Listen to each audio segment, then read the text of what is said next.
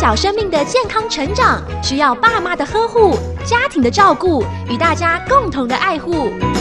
纯青婴幼儿营养研究基金会与佳音电台联合制作家庭保健室节目，守护家庭，守护下一代的健康与幸福的未来。欢迎收听由魏德宇主持的家庭保健室。亲爱的朋友，您好，欢迎来到家庭保健室，让我们一起为全家人的健康加加油。我们更关心家中的婴幼儿小宝贝。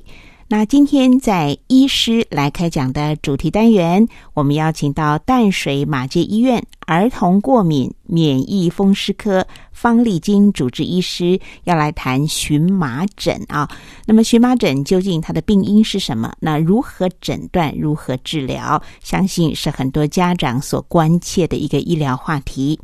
而在健康闪亮亮、幸福闪亮亮小单元呢，我们今天邀请到新手妈妈宝英来谈一谈她的小宝宝啊，她的心肝宝贝女儿呢，已经四五个月大了。那么在这个期间呢，要开始吃副食品，宝英是如何来预备小宝宝的副食品呢？来听听她的心得。好，在一段音乐过后，我们来进入今天精彩的节目内容。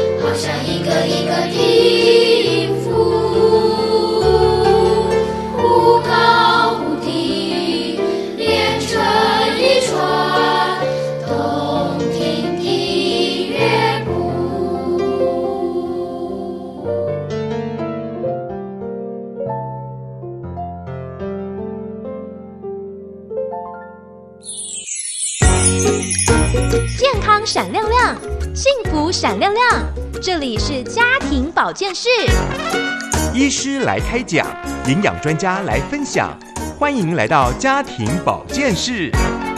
健康小叮咛，祝您平安喜乐又健康。亲爱的朋友，欢迎来到家庭保健室，健康闪亮亮，幸福闪亮亮。在疫情期间呢，我们用简易的方式来进行电话录音。今天来访问新手妈妈宝英，宝英你好，主持人好，宝英啊，你的女儿宝佳多大了？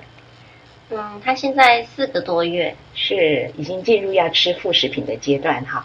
那请问你都怎么样预备副食品？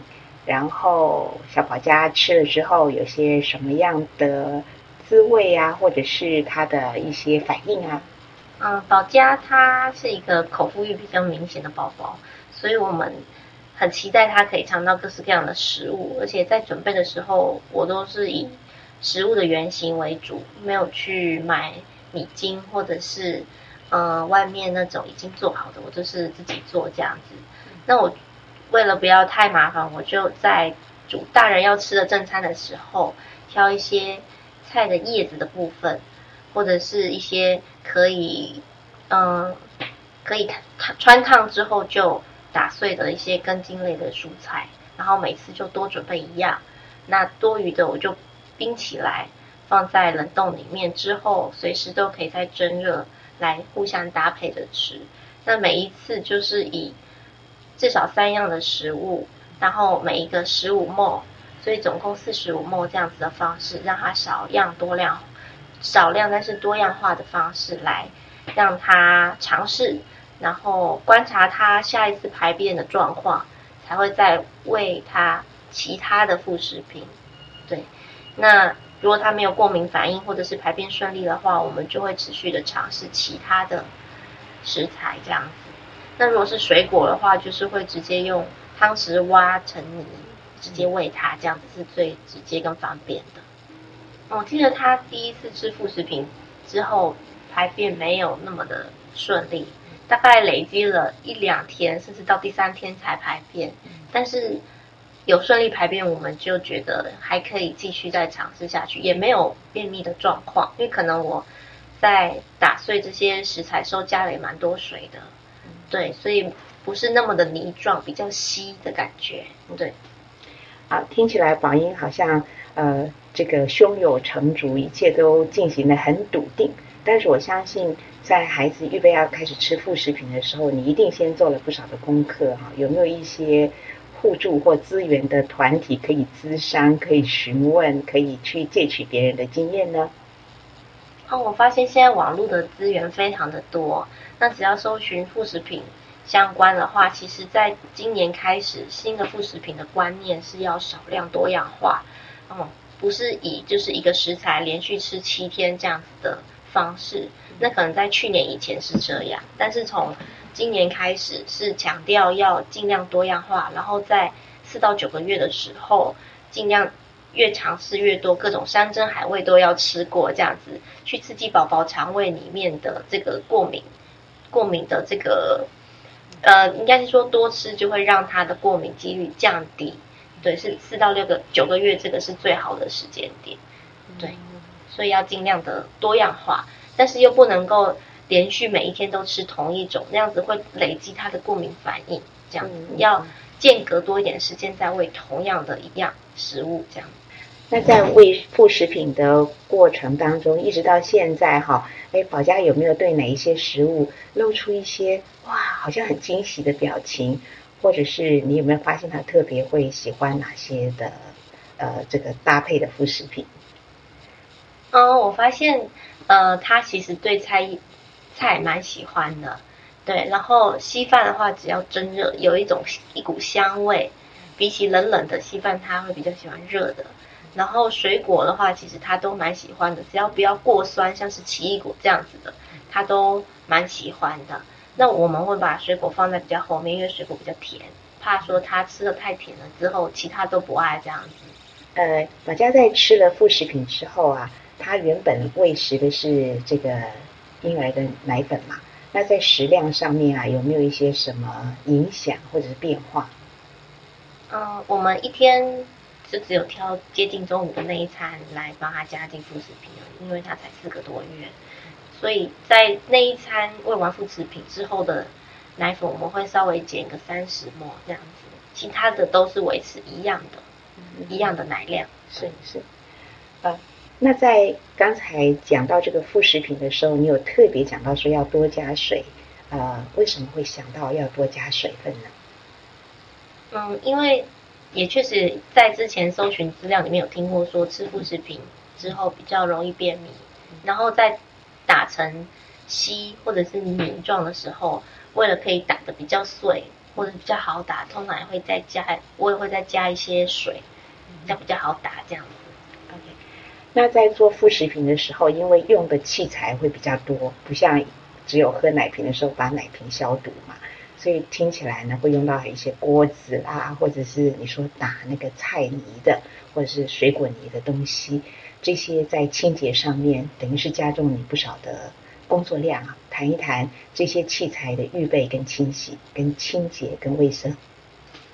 哦，这部分我就，嗯，每一次准备的时候都只准都准备一样，也在我要煮大人的正餐的时候，顺便一起准备，然后顺便一起清理，这样子。那搅拌棒是本来就在怀孕的时候就已经预备好，之后要。要做副食品的时候就买好了这样子，嗯，所以我觉得可能，呃，预期中会发生的事情就先把它准备起来，这样子比较不会不会缺缺东缺西的这样子，嗯，对。好，今天非常谢谢宝英的分享，凡事呢都先预备好，而且多方收集资讯啊，然后就是呃非常平平稳稳的就迎接婴儿成长的每一个阶段。好，好，祝福宝英，也祝福宝家哈能够呃头好壮壮，长得健康。好，谢谢你接受我们的访问，谢谢，谢谢主持人，谢谢。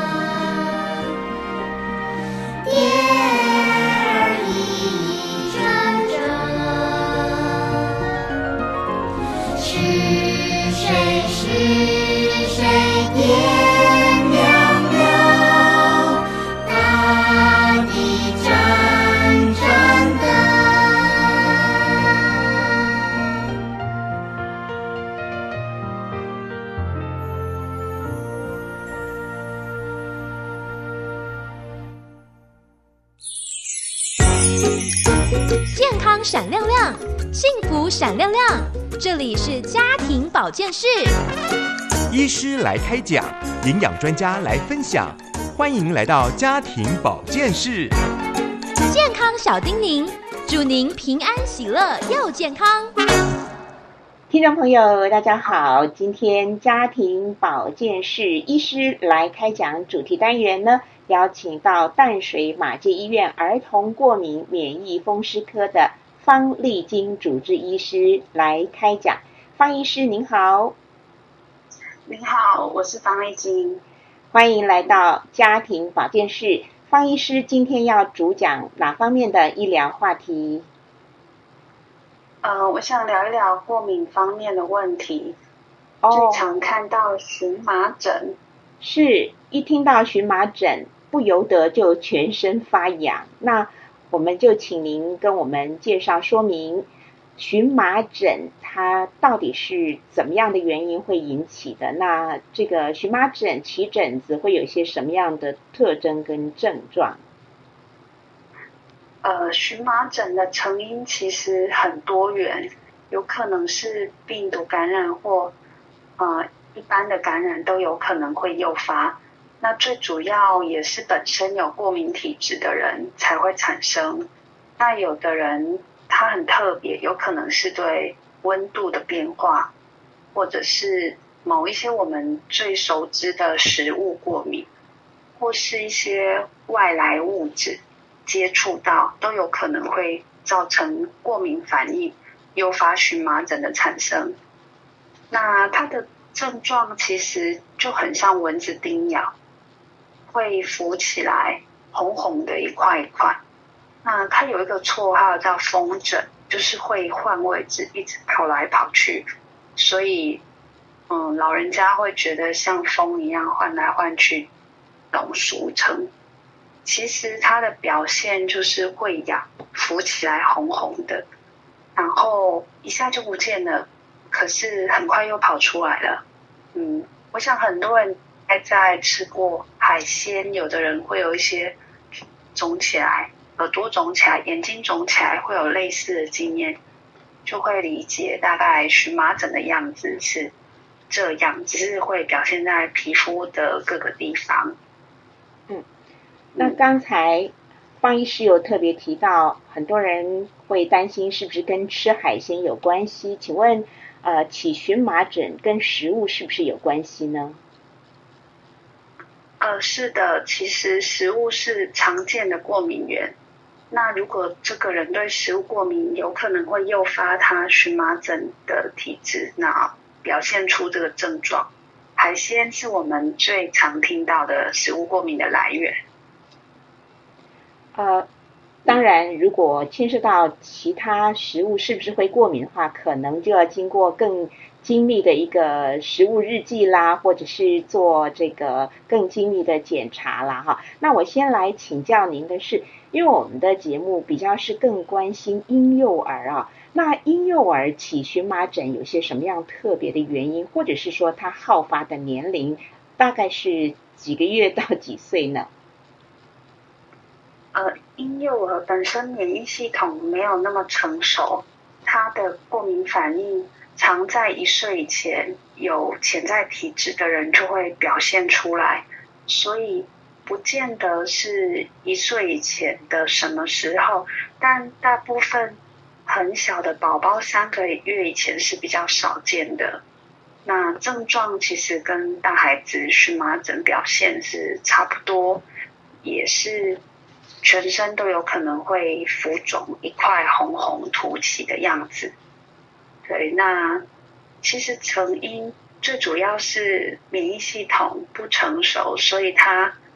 产生的反应会更强烈，常常小朋友如果被蚊子叮咬造成的反应会比大孩子、大人还要强烈。从这方面就可以体会小宝宝他不成熟，那荨麻疹表现也会比较明显。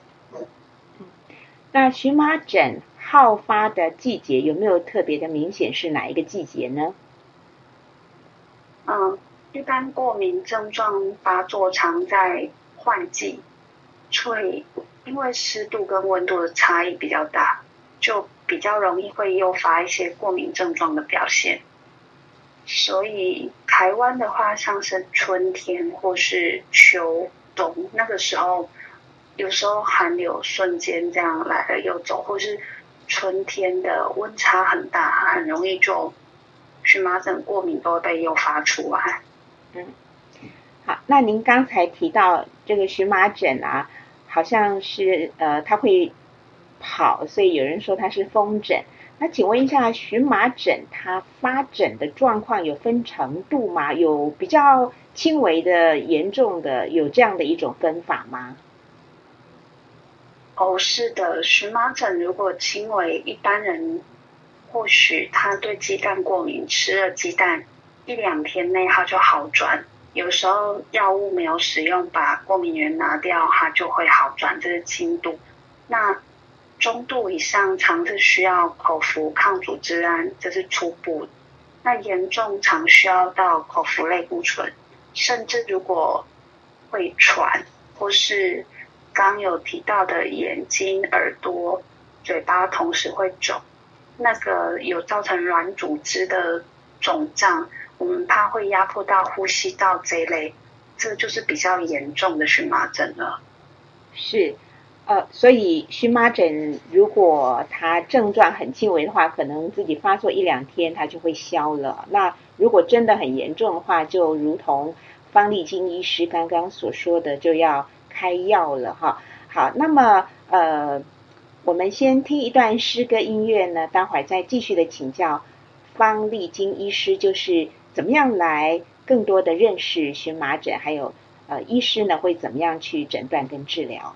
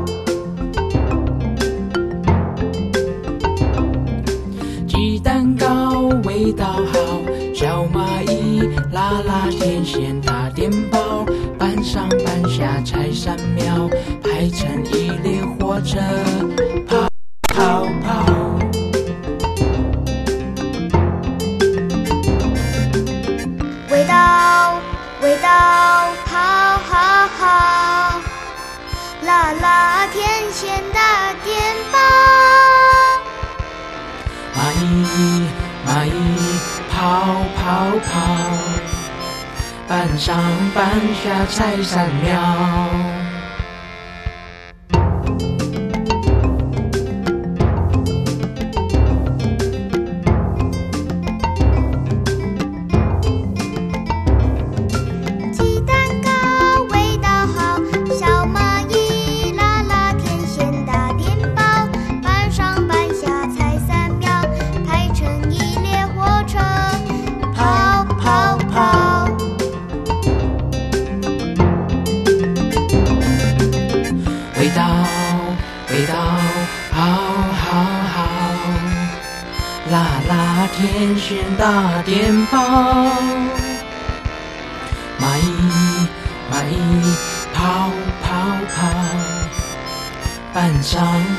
下才三秒。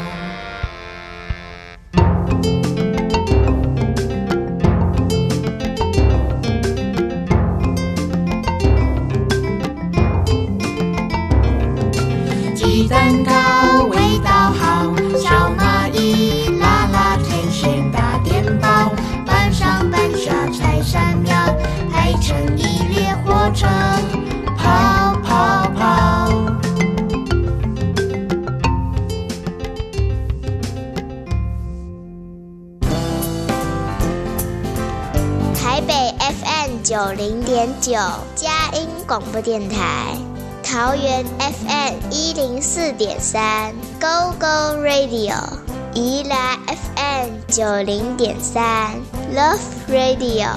这里是佳音 Love 联播网，精彩节目，欢迎继续收听。亲爱的朋友，您所听到的是佳音 Love 联播网家庭保健室，台北 FM 九零点九佳音广播电台，宜兰罗东 FM 九零点三，桃园 GO GO Radio FM 一零四点三，还有在我们网络呢，也可以同步的听到我们的节目。节目播出之后，我们也会刊播在佳音网站的节目精华区，您随时都可以点选收听。我们今天在家庭保健室医师来开讲的主单元，邀请到淡水马偕医院儿童过敏免疫风湿科方丽晶主治医师来谈蛮困扰啊，就是这个荨麻疹。而荨麻疹发作的时候究竟有多痒？方医师可以形容一下那种痛苦吗？还有就是说起疹子如果一直抓一直抓，尤其是婴幼儿来讲的话，抓破了该怎么办呢？您可以跟我们谈一些临床诊治的一些经验吗？哦，好的。荨麻疹养起来，其实很多人会觉得小朋友像猴子一样一直扭动个不停，因为真的是会睡不好，或是坐立不安。小朋友真的手就是抓个不停啊。那因此常常会抓破皮，没错。我们如果看到哦，小朋友本来荨麻疹，后来会变湿疹，就会加一些擦的药膏，让它除了止痒，有时候会加抗生素药膏，让破皮的伤口不要造成感染。否则荨麻疹好了，常会造成它有一些留下湿疹或细菌感染的并发症，这个就要及时处理，否则问题反而会越来越多。刚才方医师有提到一个关键的问题，就是荨麻疹或跟这个湿疹究竟有什么不同呢？哦，这荨麻疹它是浮起来很快就消失，其实不会留下痕迹，因为它是比较表皮那软组织浮肿导致的。湿疹是抓了那会有粗粗的，甚至会有抓伤。或红红的，它会持续那个看得到，它就会很像你抓伤留下痕迹，要好就是要一两个礼拜以上，所以初步从它会不会很快消失就可以分辨。那外观荨麻疹常是凸起，啊湿疹它常是平的，所以初步可以这样判断。嗯，那请问荨麻疹它会不断的复发吗？呃，如果这个人体质有荨麻疹，急性荨麻疹，尝试两周内它就会好转。那如果是慢性荨麻疹，就是持续到六周以上，它会一直复发，需要长期使用药物。那即使是急性荨麻疹，它有对某一个东西过敏，假设再次接触到那个过敏源，它有可能再度诱发急性荨麻疹。急性荨麻疹是在常见在两周以内缓解，那慢性要持续六周以上，症状都没有缓解或持续需要药物的使用，才被归成慢性荨麻疹。慢性常需要更久的药物，有可能是半年或是两三年都是常见的时间，当然也有人是更久。那慢性就会一直复发。需要药物长期的控制。那急性荨麻疹有人会反复发作，只要他在接触到他会过敏的东西，就有可能会好几次的急性荨麻疹。所以在控制上，如果已经知道过敏源，会减少过敏源的接触，让身体它的过敏指数下降，就不会一下子碰到过敏源。身体发生的反应会比较强，这样可以减少急性荨麻疹的发生。那慢性荨麻疹因比较不一样，它是免疫系统产生了改变，所以慢性荨麻疹就是跟医生配合长期使用药物，大部分人是可以获得控制的。嗯，那我们。发现到其实荨麻疹跟这个过敏源是很有关系的。那过敏源，呃，可能就是跟食物过敏也很有关系。那怎么样去呃抓出这个过敏源？有些什么样的方法吗？嗯，我们一般用的是也可以验一些验得到的过敏源。那这个我想在医院或是诊所，其实大家很方便可以请医师帮忙。那有一物过敏源是抽血不一定验得到，可是吃了很明显有反应，我们还是请病人会试吃。如果很明显，就是做日记记录，发现吃了这个食物症状就跑出来，我们会认定这个食物就是过敏源的，少去使用或者是。至少会半年以上先不要服用，那后面再慢慢的增加他可以接受的量，再去服用。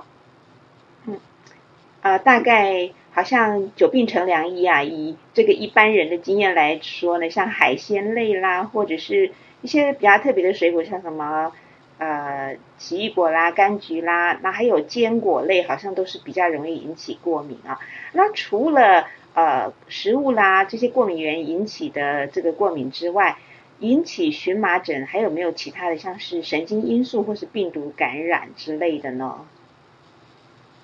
嗯，病毒感染是儿科小朋友引起荨麻疹很常见的原因，因为病毒感染本来就是小朋友感染的主因，占了八九成，所以这个会在小朋友比较常见，大人比较常见，除了常刚刚讲的食物过敏，另外一类就是比较少见的对自己的身体产生的过敏，嗯。这个就比较特别，那这是慢性荨麻疹的成因之一。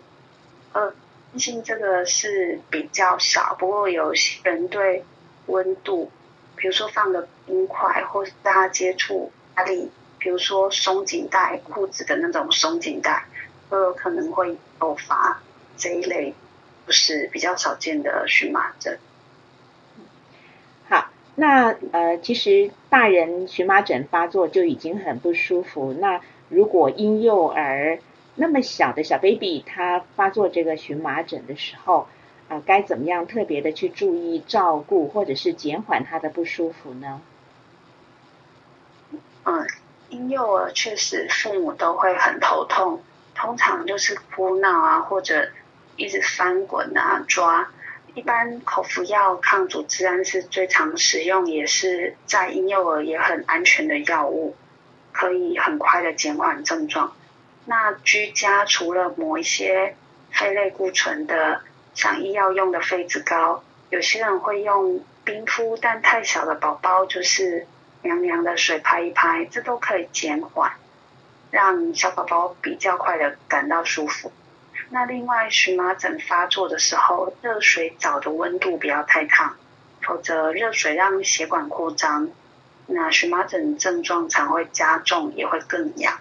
所以很多父母会说，小朋友洗完澡，那荨麻疹呢，明显的整个身体啊、背啊都变得更严重，那又过着它就比较好。所以其实温度也是照顾上一个要注项目。嗯。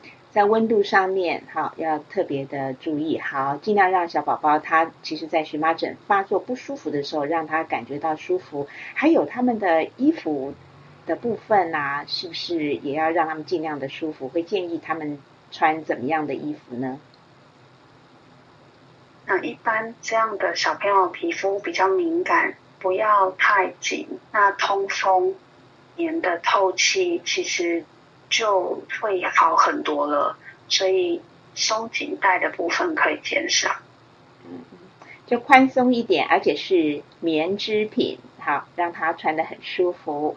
好的，我们再进一段音乐，待会儿继续的请教方丽金医师。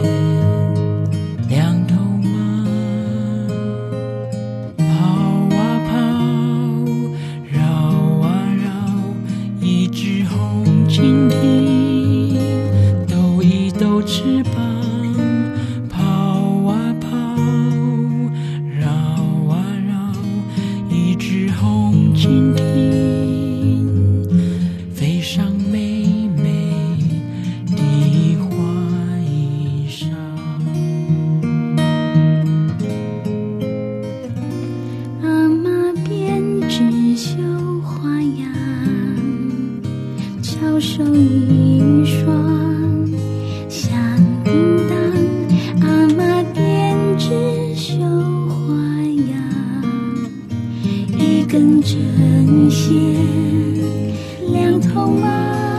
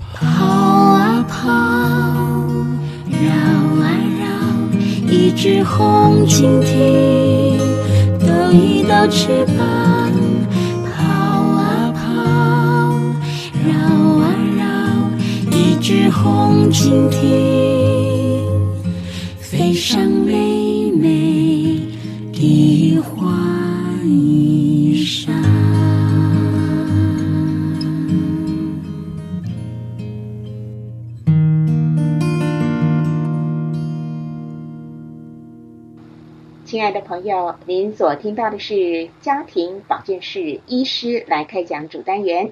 今天为朋友们邀请到的是方丽金医师，他是淡水马街医院儿童过敏免疫风湿科的主治医师。方医师，就是我想请教您，有这个荨麻疹发作之后会有一些什么样的后遗症啊？嗯，一般来说，它不会有什么后遗症，只是小朋友会比大人容易有一些皮肤感染的后遗症。最主要是小朋友忍耐真的是有困难，呃，大人会去找到药，或是用一些冰块或是凉凉的水减缓症状，但小朋友他就是不抓到有见血，常常是不会甘心的，所以我想照顾上有必要抗生素药膏就要加上去是没问题的。那是不是要给小 baby 戴上手套呢？呃，也如果真的抓的很厉害，戴上手套是一个方法。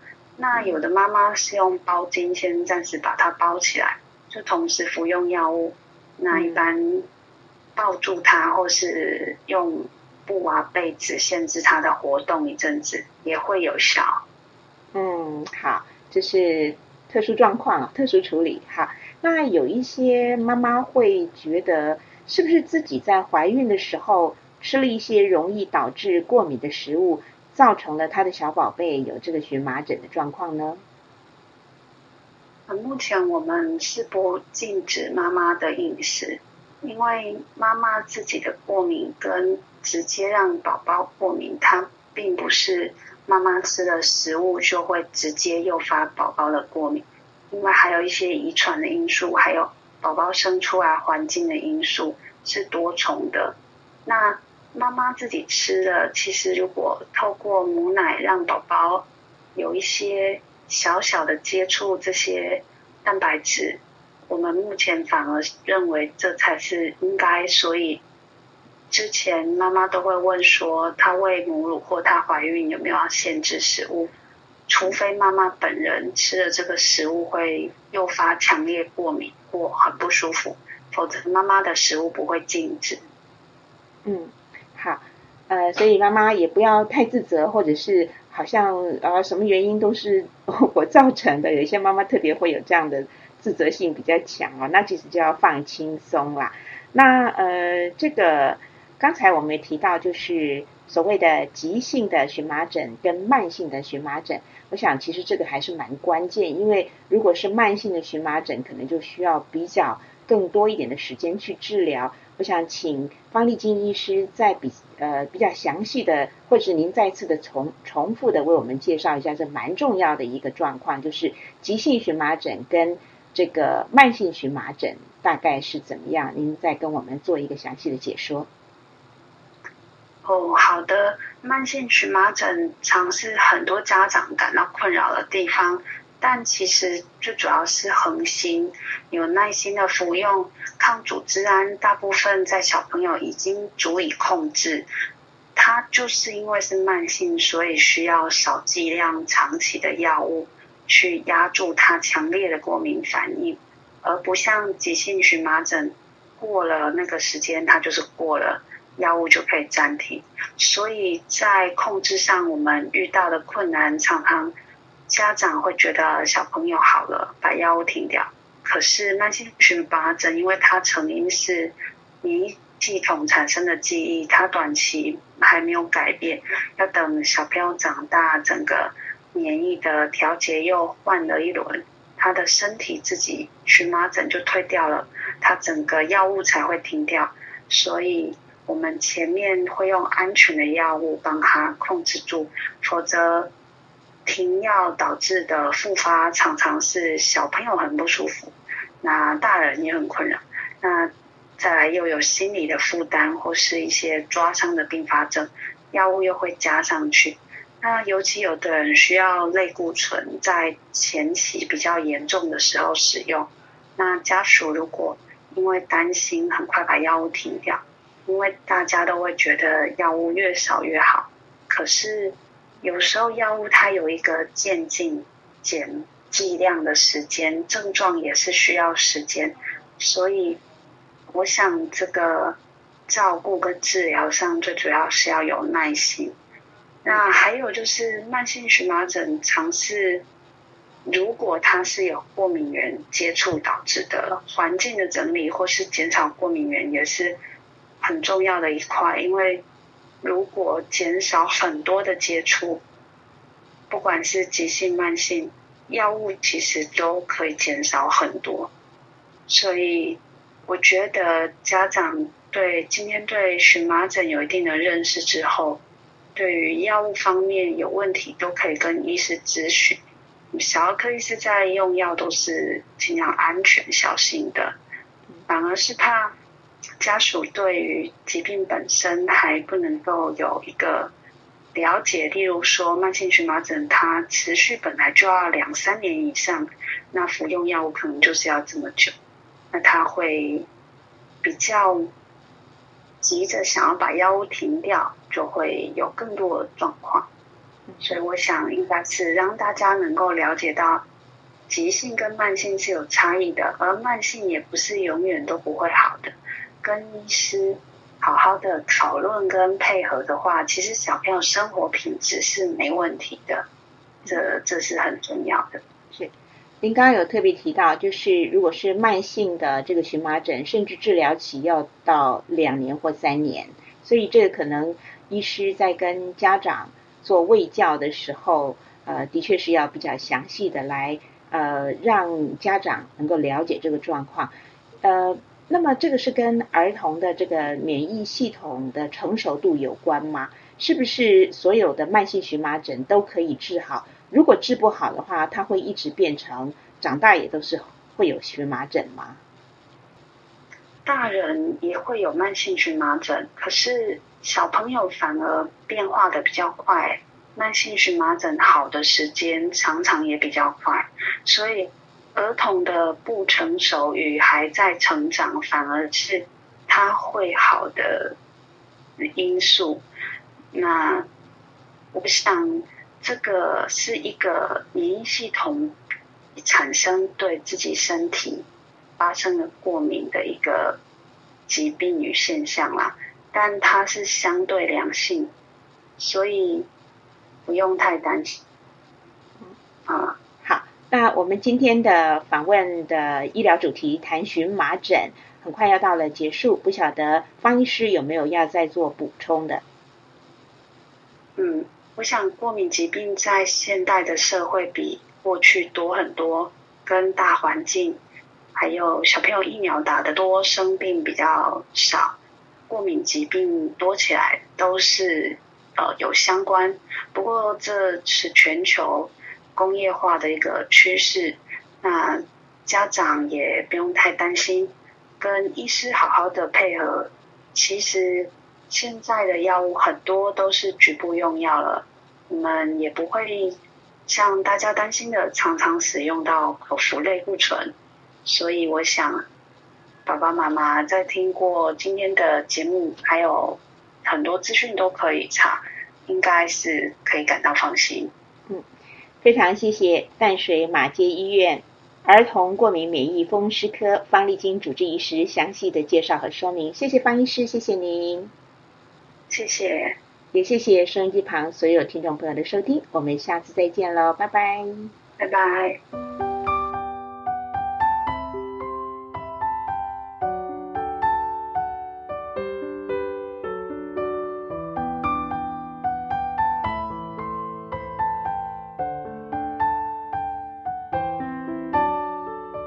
愁时候陪我发发小牢骚，快乐时候一起大声欢笑，大小事都为我祈祷。提醒劝告，为了我好让我知道我很重要。当我哭泣，你也掉泪；当我欢喜。你更开心，在疲惫的时刻，安静陪伴，包容的心，从来不更改。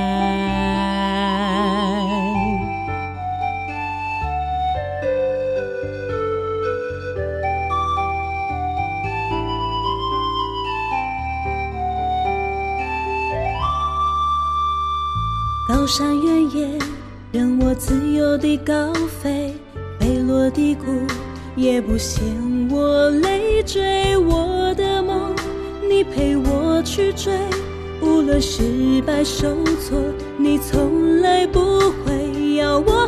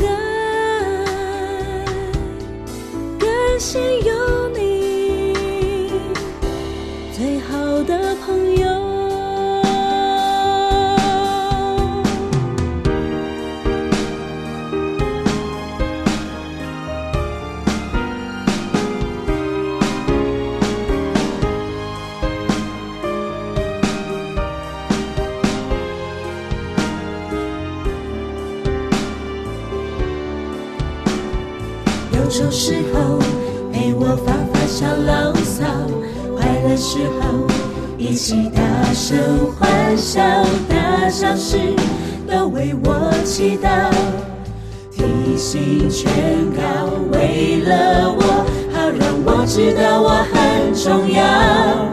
当我哭泣，你也掉泪；当我欢喜，你更开心。在疲惫的时刻，安静陪伴，包容的心，